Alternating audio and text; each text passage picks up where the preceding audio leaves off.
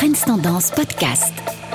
Bonjour, mon nom est Amit Faljaoui, je suis donc le directeur du magazine économique Trends Tendance et j'ai donc le plaisir de vous accompagner tout au long de ces divers podcasts économiques. Alors justement, le chocolat galère retrouve son accent liégeois. Ah bon, direz-vous? Ben je ne savais même pas qu'il l'avait perdu.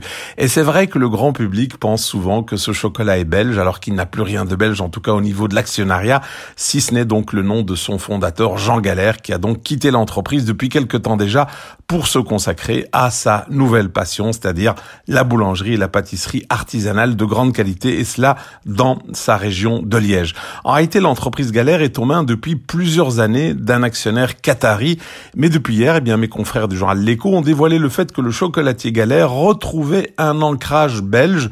En clair, l'actionnaire qatari lâche 25% du capital et fait donc de la place à des investisseurs de la région liégeoise.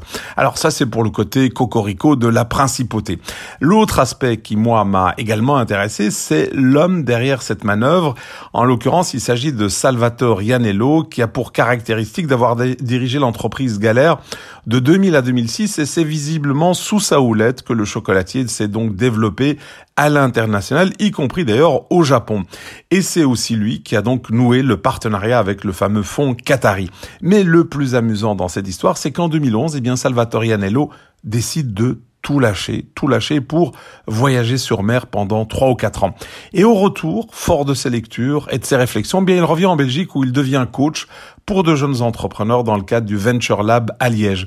Et c'est en 2018 donc que les Qataris ben, le rappellent et lui demandent de venir redresser la barre car le chocolatier galère n'est pas au mieux de sa forme.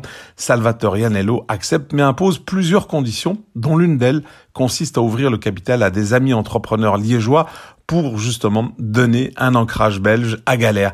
Et ces choses faites maintenant, ça c'est déjà un premier exploit, mais le deuxième est aussi très étonnant.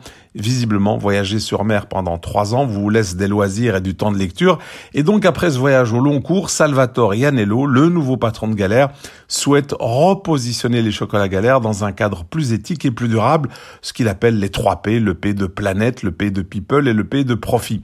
Autrement dit, lui et ses nouveaux associés vont donc essayer de réconcilier la rentabilité avec l'aspect éthique, l'aspect durable des produits galères.